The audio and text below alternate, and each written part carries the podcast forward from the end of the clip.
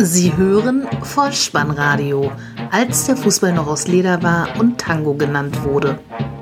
Herzlich willkommen und hallo zum Vollspannradio, der Podcast unter dem Motto als der Fußball noch aus Leder war und Tango genannt wurde. Mein Name ist Dirk, auf Twitter unter @vollspannradio und @spike_dih unterwegs und ich begrüße euch ganz recht herzlich zur 88. Ausgabe des Vollspannradios, der VSR 062 mit dem Titel Messe statt Meisterschaft, die Nachlese zum Spieltag Nummer 27. 26 Treffer fielen am Integrationsspieltag. Die Nationalstürmer waren allesamt treffsicher und es wird eine Vermutung geäußert, die einen möglichen Grund für die Bayern-Niederlage in Leipzig beinhaltet. Außerdem wird eine fußballkulturelle Empfehlung ausgesprochen, für die die anstehenden Testländerspiele der deutschen Nationalmannschaft lediglich das Rahmenprogramm darstellen. Viel Spaß! Die Momente des Spieltages. Ja, dann starten wir in den 27. Bundesligaspieltag gemeinsam mit 24.000 Zuschauern im ausverkauften Schwarzwaldstadion in Freiburg, wo der SC auf den VfB Stuttgart traf. Endstand 1 zu 2, Halbzeitstand 0 zu 1. Unter den Augen von Bundestrainer Joachim Löw fand das Stürmerduell zwischen Nils Pedersen und Mario Gomez statt und beide Stürmer sollten treffen. Die vierte Spielminute. Freistoßflanke von Aogo in den Freiburger Strafraum. Dort befinden sich zwei Stuttgarter Spieler im Abseits, im passiven Abseits vermeintlich, aber sie laufen aus der Position heraus und blocken dabei ihre Freiburger Gegenspieler, sodass diese den Torschützen Mario Gomez nicht am Kopfball hindern können, der die Kugel an Schwole vorbei ins Netz zur 1 zu 0 Auswärtsführung köpft. Der Schiedsrichter Benjamin Brandt hatte die blockenden Stuttgarter Spieler wohl im passiven Abseits gewähnt. Naturgemäß sah das der Freiburger Trainer Streich anders und machte nach dem Spiel deutlich, dass die doch durch diese Blockaktion massiv in das Spielgeschehen eingegriffen haben und somit keine passive, sondern eine aktive Abseitsstellung vorlag. Im Verlauf der ersten Halbzeit gibt es nochmal einen ähnlichen Freistoß wiedergetreten von Naogo Diesmal geht der Ball sogar direkt ins Tor, aber diesmal wird der Treffer vom Schiedsrichtergespann aberkannt, weil vorher wohl ein Foul von Gomez im Strafraum vorlag. Halbzeitführung also für die Stuttgarter durch ein Tor von Mario Gomez 1 zu 0 und in der 53. Spielminute macht dann sein Stürmerkollege Nils Pedersen auf der anderen Seite seinen 13. Saisontreffer. Und was für einen. Er bekommt einen Pass von Höfler auf der rechten Seite im Strafraum und überwindet Zieler mit einem wunderbaren Heber. Ein Tor, wie man es so sagen will, genauso gewollt und wunderbar getroffen den Ball Potenzial für ein Tor des Jahres, das bescheinigte ihm sogar Mario Gomez. Wenn das, wie Mario Gomez sagt, das Tor des Jahres war, dann erzielt er selbst in der 75. Spielminute nach einer Backflanke seinen siebten Saisontreffer, das 2 zu 1 für den VfB und, wie er dann ebenfalls erwähnte, nur das Tor des Tages.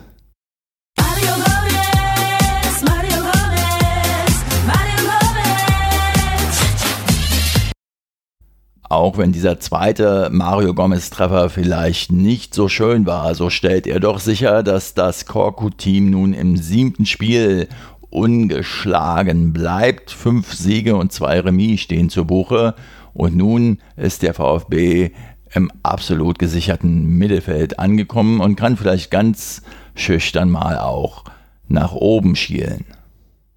Der Hamburger Sportverein tritt mit dem dritten Trainer in dieser Saison die Begegnung gegen Hertha BSC an. Christian Tietz heißt der Neue und er führt mit seiner Mannschaft 1 zu 0 zur Halbzeit, unterliegt am Ende aber doch 1 zu 2 den Hauptstädtern. Der neue Coach setzt auf die Jugend und präsentiert sein Team im Vergleich zur Vorwoche mit fünf Änderungen in der Startelf. Er sortiert arrivierte Kräfte aus, unter ihnen Matenia, Shiplock, Wallacey, Papadopoulos und Diekmeyer. Die letzteren beiden schreiben dem neuen Trainer dann sogleich ihre Meinung darüber ins Stammbuch. Nichtsdestotrotz muss man jedoch sagen, der HSV spielte wieder Fußball. Zumindest in den ersten 45 Minuten wollte jeder den Ball haben. Das gipfelte darin, dass sie sogar in Führung gingen. In der 25. Spielminute ein Steilpass von Kostic erreicht Douglas Santos und der strebt auf das Tor zu, tunnelt den Hertha-Keeper Jahrstein und schiebt die Kugel zur 1 zu 0 Führung ein. Es war das erste Bundesligator des brasilianischen Olympiasiegers. Den Hanseaten boten sich weitere Gelegenheiten im ersten Spielabschnitt, die Führung noch auszubauen. Holtby mit einer Chance und auch Kostic in der 40. Minute hätten auf 2 zu 0 stellen können. Die beste Chance der Berliner in der 19. Spielminute.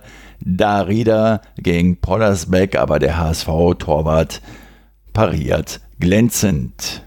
Bis hierhin lässt sich aus Berliner Sicht dann einfach sagen, 45 Minuten Anschauungsunterricht für Mannschaft und Trainerteam, denn die Taktik des neuen Trainers sowie die Spielauffassung der neuen jungen Mannschaft musste ja zunächst mal entschlüsselt werden. In den zweiten 45 Minuten wurde Hertha dann stärker, auch weil Trainer Dardai in der Pause wohl etwas mehr von seinem Team verlangt hat und auch gesagt hat, dass der HSV ab jetzt wohl etwas zu verlieren hätte und vielleicht ein wenig die Angst mit ins Spiel kommen sollte. Und genauso war es, denn in der 56. Minute erzielt Lazaro nach insgesamt 447 torlosen Berliner Minuten das 1 zu 1. Eine Flanke von Plattenhardt, nachdem die Hamburger in dieser Phase die Zweikämpfe verweigerten. Van Drongelen kommt nicht mehr an den Ball und Lazaro läuft ein und drückt das Leder aus fünf Metern ins linke Eck. Dann wird in der 60. Spielminute Salomon Kalou für Mittelstädt eingewechselt und nach 2 Minuten und 45 Sekunden auf dem Platz in der 63. Spielminute also sticht der Joker. Der Berliner Arne Meyer macht Tempo und zieht in den Strafraum hinein, kann sich gegen drei Gegenspieler durchsetzen, spielt dann den Ball punktgenau auf Salomon Kalou und der wiederum mit seinem ersten Ballkontakt schießt er den Ball aus sieben Metern unter die Latte zum 2 zu 1 Endstand für Hertha. Der Hamburger SV somit seit 14 Spielen sieglos und damit stellen sie den Vereinsnegativrekord aus der Saison 66-67 ein. Hoffnung macht, dass sie doch in den ersten 45 Minuten gut aufgetreten sind und das sogar mit der jüngsten Startelf seit 1974.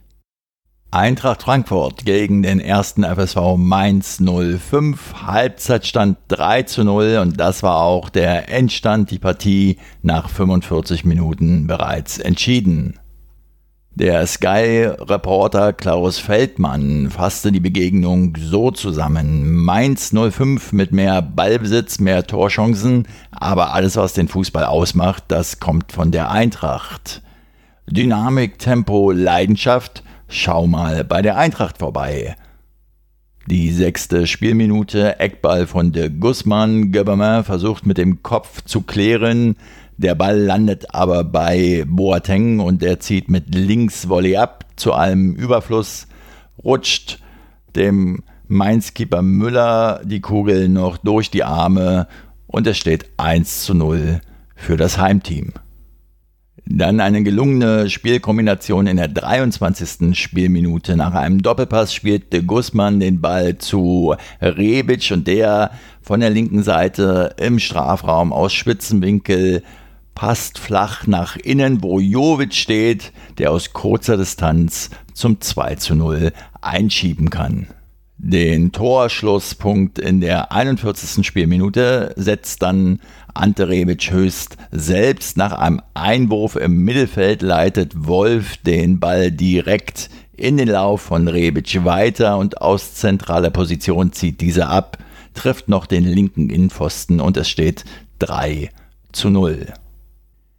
Der erste FSV Mainz 05 ist nunmehr seit 316 Minuten torlos und stellt mit 14 Niederlagen nach 27 Spielen den Vereinsnegativrekord ein.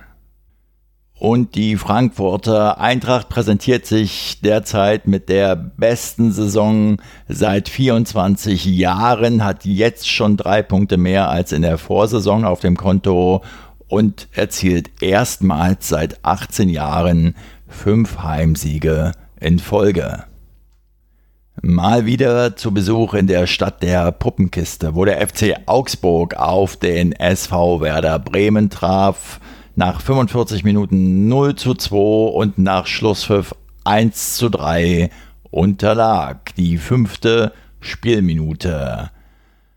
Keins mit einem Seitenwechsel auf die rechte Seite zu Belfodil und der naht im Strafraum Hinteregger und vollendet flach ins linke Eck zur 1 zu 0 Führung für die Bremer. 27. Spielminute ein feiner Schuss von Gregoritsch, der knapp drüber geht und in der 40. Minute schlägt der Bremer Belfodil erneut zu. Kruse hebt den Ball perfekt in den Strafraum. Dadurch steht Belfodil allein vor Hitz, scheitert zunächst am Torhüter. Den Abpraller bekommt er aber ans rechte Knie und buxiert damit die Kugel zur 2 zu 0 Halbzeitführung ins Tor. Der FC Augsburg präsentierte sich dann nach Wiederanpfiff stärker, was sich auch im Anschlusstreffer bemerkbar macht. Die 13. Torvorlage von Philipp Max, eine Flanke von der linken Seite, erreicht Kedira im Zentrum und der köpft den Ball zum 1 zu 2 ins rechte Eck. Gregoritsch in der 69. Spielminute und später dann auch noch Max haben gute Möglichkeiten, den Ausgleich zu erzielen finden aber im Werder-Keeper Pavlenka ihren Meister. Eggestein hat auf der anderen Seite für die Bremer noch eine Gelegenheit, bevor dann letztlich Max Kruse das 3 zu 1 und damit den Endstand erzielt. Diesmal legt Belfodil den Ball für Kruse ab und er schlänzt den Ball aus 15 Metern überlegt ins linke Eck. Im Borussia Park empfängt Mönchengladbach das Team der TSG 1899 Hoffenheim 1 zu 1 unentschieden nach 45 Minuten 3 zu 3 Remis am Ende. 51.049 Zuschauer sahen ein gutes Bundesligaspiel, in dem die TSG dreimal in Führung ging. In der 13. Spielminute findet der Eckball von Kramaric den Kopf von Benjamin Hümner und der erzielt das 0 zu 1 für Hoffenheim. Der Gladbacher Patrick Herrmann hat in der 15. Spielminute eine gute Gelegenheit, ebenfalls per Kopf den Ausgleich zu erzielen, aber der Ball findet den Weg nicht ins Tor. Besser macht es sein Kollege Josip Drimmic in der 33. Spielminute. Der bekommt nämlich einen Zuckerpass von Cursons zugesteckt und scheitert zunächst an Baumann, aber vom Torwart springt der Ball zurück an den Arm von Drimmic zunächst. Der Schiedsrichter fand das aber nicht ahnungswürdig. Das Spiel lief weiter und so konnte Drimmic den Ball locker zum 1 zu 1 einschieben. 57. Spielminute. Serge Gnabry im Strafraum gegen den überforderten Hofmann. Es gibt elf Meter, den Kramaric versenkt. 2 zu 1 die erneute Führung für die TSG. Und dann endlich, wir schreiben die 72. Spielminute und Lars Stindl erzielt nach 14 torlosen Spielen oder 1415 torlosen Minuten den 2 zu 2 Ausgleichstreffer und seinen fünften Saisontreffer. Er bekommt einen genialen Pass von Hofmann in die Nahtstelle der gegnerischen Abwehrkette gespielt und mit einer feinen Bewegung nimmt er den Ball an und schließt vor Baumann stehend zum 2 zu 2 wunderbar ab. Doch nur 94 Sekunden nach dem Ausgleichstreffer die erneute Führung für Hoffenheim und wieder spielt Hofmann eine nicht ganz unbedeutende Rolle dabei. Er verliert nämlich den Ball im Mittelfeld, nachdem er irgendwie am Schiedsrichter hängen bleibt und Uth, der Hoffenheimer, legt für Grillitsch ab, der aus 16 Metern zum 3 zu 2 einschießt.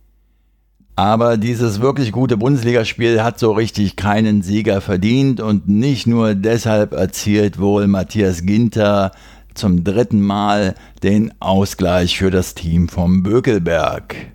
90. Spielminute. Eckball von Hofmann. Vogt kann nur bis ans rechte Strafraumeck klären. Dort steht Raphael und spielt die Kugel flach durch die gesamte Spieleransammlung hindurch an den zweiten Pfosten, wo Ginter dann letztlich nur noch einschieben muss. 3 zu 3 der Endstand.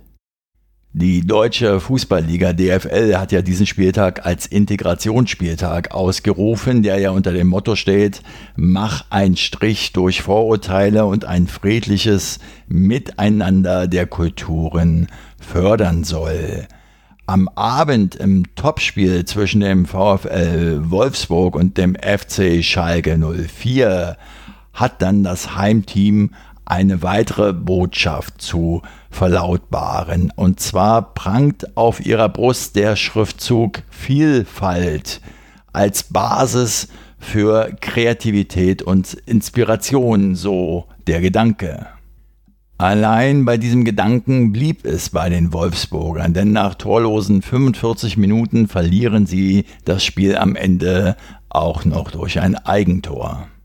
Aber der Reihe nach. Zunächst hatten die Wölfe Chancen in der 10. durch Arnold und in der 24. und 40. Spielminute durch die Davi. Die beste Schalke Gelegenheit in der 41. Minute nach einer Hereingabe von der rechten Seite von Burgstaller scheitert Nastasic an Castells, der den Ball klasse pariert. Dann gab es in der 57. Spielminute eine kritische Situation im Strafraum, die Davi gegen Nastasic. Es gab aber keinen Elfmeter. Diesen gab es dann in der 75. Spielminute nach einem Zweikampf von Nastasic gegen Basur zeigt der Schiedsrichter auf den Punkt. Paul Verhaag tritt gegen Fährmann an, schießt schwach halb hoch, sodass der Schalker Keeper abwehren kann. Es bleibt beim 0 zu 0 zunächst. Wir schreiben die 86. Spielminute und der Ball ist auf der rechten Seite im Strafraum bei Embolo.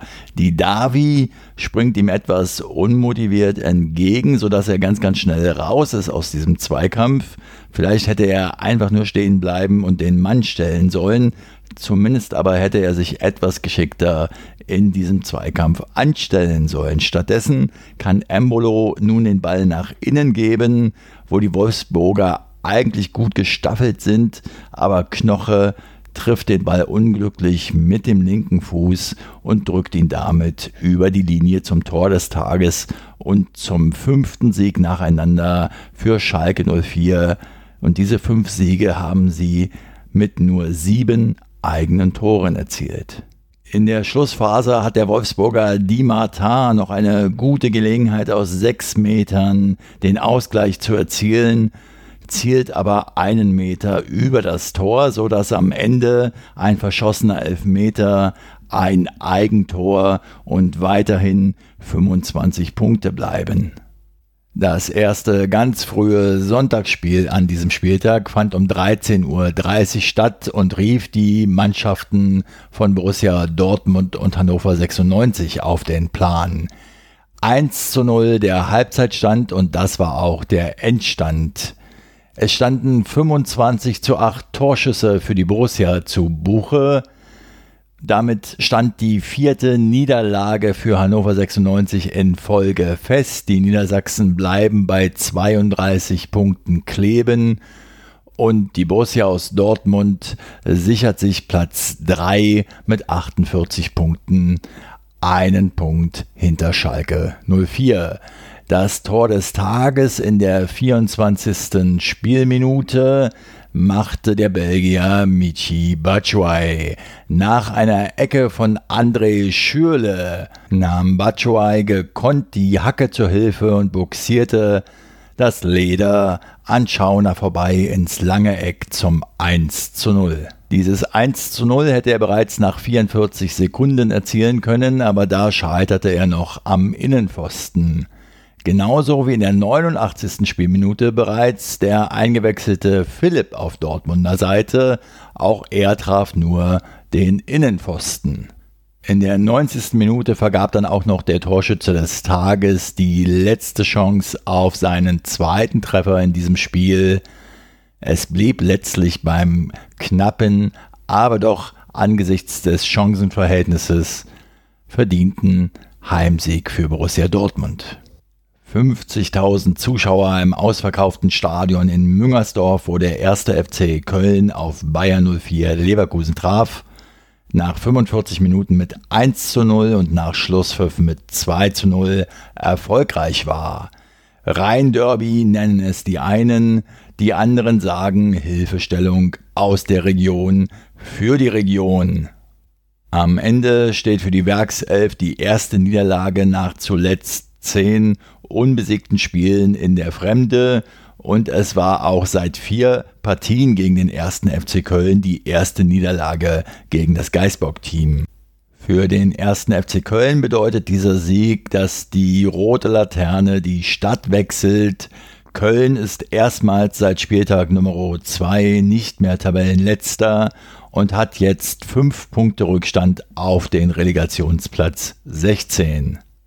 Die Tore. In der neunten Minute läuft der in der ersten Halbzeit überragende Bittenkurt auf und davon auf der linken Seite, gibt den Ball dann im Zentrum zu Osako, der aus zwölf Metern vollendet. Leno ist zwar noch dran, lässt den Ball aber unter dem Körper durchrutschen. 1 zu 0 für den ersten FC Köln.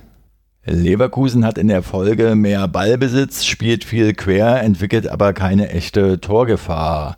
Dummerweise sieht Alario nach einem Ellbogenschlag gegen Marot auch noch die rote Karte in der 33. Minute, sodass sie fortan mit 10 gegen 11 spielen mussten. In der zweiten Halbzeit verpasst dann Bittencourt die Vorentscheidung, das 2 zu 0 in der 64. Spielminute. Das wiederum erzielt dann Simon Zoller in der 69. Spielminute, nachdem Aranguiz den Ball per Kopf unfreiwillig in den Lauf des Torschützen auflegt. Der kann über den herauseilenden Leno das Spielgerät heben und dann letztlich mit dem Knie aus kürzester Distanz den Ball in die Maschen setzen. 2 zu 0 der Endstand die Schussbewegung von Simon Zoller sah bei diesem Treffer so aus, als wolle er mit dem Vollspann aus 5 cm Torentfernung das Tornetz durchbomben. Letztlich traf er aber das Leder nur mit dem Knie und in Gedenken an die kürzlich verstorbene FC-Legende Hans Schäfer, der sich über diesen Treffer sicherlich auch sehr gefreut hätte, könnte man dem Torschützen einen alten Schlager zurufen. Was machst du mit dem Knie, lieber Hans? Die dritte und letzte Begegnung an diesem Sonntag fand in der Messestadt Leipzig statt, wo der FC Bayern München zu Gast war, nach 45 Minuten ein 1 zu 1 erspielte und nach 90 gespielten Minuten sich einer 2 zu 1 Niederlage gegenüber sah.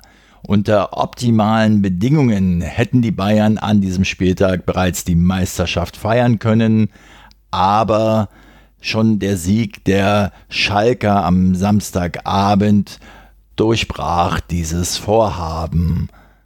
Wie auch schon in der ersten Begegnung an diesem Spieltag am Freitagabend zwischen Freiburg und Stuttgart wo es ja ein Stürmerduell zwischen Pedersen und Gomez zu bestaunen gab, konnte man auch hier in dieser Begegnung, in der letzten dieses Spieltages, ein Stürmerduell beobachten zwischen Sandro Wagner und Timo Werner.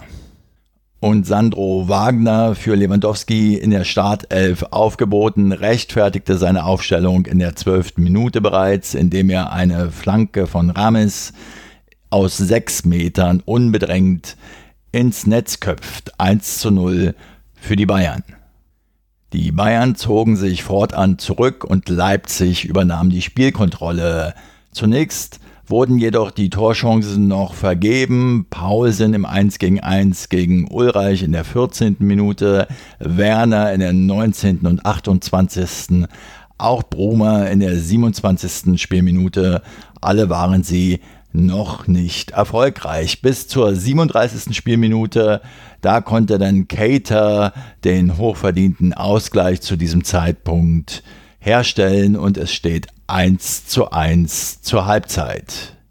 Im zweiten Spielabschnitt die Bayern dann weiterhin behäbig, ja fast lethargisch könnte man sagen. Und Timo Werner ist es in der 56. Minute, der den Siegtreffer erzielt.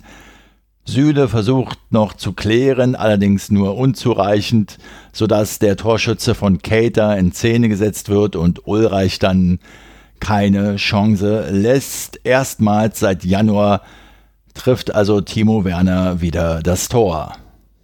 Dieses 2 zu 1 ist dann der erste Sieg der Leipziger im Duell gegen den FC Bayern München. Die mussten nun nach 18 Pflichtspielen wieder mal eine Niederlage hinnehmen. Und weil Niederlagen der Bayern so selten sind, erfolgt von mir an dieser Stelle eine nicht bestätigte Vermutung, die einen möglichen Grund aufzeigen könnte, warum es zu dieser Niederlage gekommen ist. Möglicherweise waren die Bayern ja früh am Tage bereits auf der heute zu Ende gehenden Leipziger Buchmesse zu Gast. Und mal ehrlich, Kinder, wer kann sich danach dann am Abend noch seriös und ernsthaft mit so profanen Dingen wie dem Rasenballsport auseinandersetzen? Damit haben wir den 27. Spieltag abgehakt. Ich verrate euch noch, dass nun eine Länderspielpause ansteht. Es finden zwei Testländerspiele der deutschen Fußballnationalmannschaft statt. Am 23. März in Düsseldorf gegen Spanien und am 27. März in Berlin gegen Brasilien. Wie attraktiv diese anstehenden Testländerspiele auch immer sein mögen, sie sind letztlich nur Rahmenprogramm. Rahmenprogramm für eine fußballkulturelle Empfehlung, die ich euch gleich noch geben werde. Vorher möchte ich euch noch sagen, dass die FIFA in diesen Tagen festgelegt hat, dass der Video Assistant Referee bei der Weltmeisterschaft in Russland eingesetzt werden wird und statt eines Kellers in Köln wird es ein Match Center in Moskau geben. Was uns jetzt noch fehlt, ist die Vorschau auf den kommenden 28. Spieltag, wieder in Form eines Toto-Tipps. Dabei steht die 1 für Heimsieg, die 0 für Unentschieden und die 2 für Auswärtssieg. Auf geht's! Der Toto-Tipp. Der 28. Bundesligaspieltag startet am Samstag, 31.03. um 15.30 Uhr. Der Freitag zuvor ist Karfreitag, dort wird nicht gespielt. Es geht los mit der Begegnung TSG 1899 Hoffenheim gegen den ersten FC Köln 1. FC Schalke 04 gegen den SC Freiburg 1. Bayern 04 Leverkusen gegen den FC Augsburg 1. Hannover 96 gegen Leipzig 2. Der VfB Stuttgart trifft auf den Hamburger Sportverein 1. Der FC Bayern München trifft auf Borussia Dortmund 1. Und Hertha BSC im Topspiel am Samstagabend gegen den VfL Wolfsburg 1. Am Sonntag dann noch die Begegnungen Werder Bremen gegen Eintracht Frankfurt 0 und der erste FSV Mainz 05 trifft auf Borussia Mönchengladbach 2. Soweit ist es also schon gekommen, dass Testspiele der deutschen Fußballnationalmannschaft lediglich als Rahmenprogramm angesehen werden. Jedenfalls vom Vollspannradio und deshalb empfehle ich euch jetzt das Hauptevent, nämlich das 11 mm International Football Film Festival in Berlin findet das statt in der Zeit vom 22. März bis zum 26. März könnt ihr euch dort nationale und internationale Neuerscheinungen aus dem Bereich Fußball, Spielfilm und Dokumentarfilm anschauen. Der Großteil der Veranstaltungen findet im Kino Babylon statt. Das Vollspannradio empfiehlt das 11 mm Fußballfestival auch nicht zum ersten Mal. Also von daher geht dahin, es ist eine durchaus lohnenswerte Veranstaltung. Viel Spaß dabei.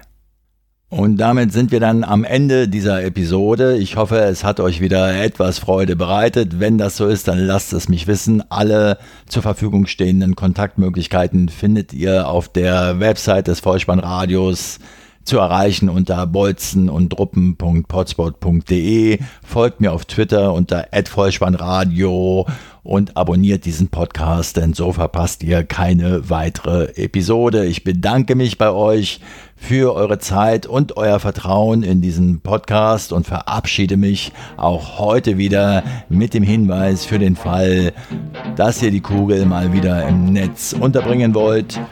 Kopf, Innenseite, Außenriss und Hacke? Nein, nur mit dem Vollspann geht er rein. Vielen Dank. Ciao. Sie hörten Vollspannradio. Vollspannradio. Vollspannradio. Vollspannradio. Vollspannradio. Vollspannradio.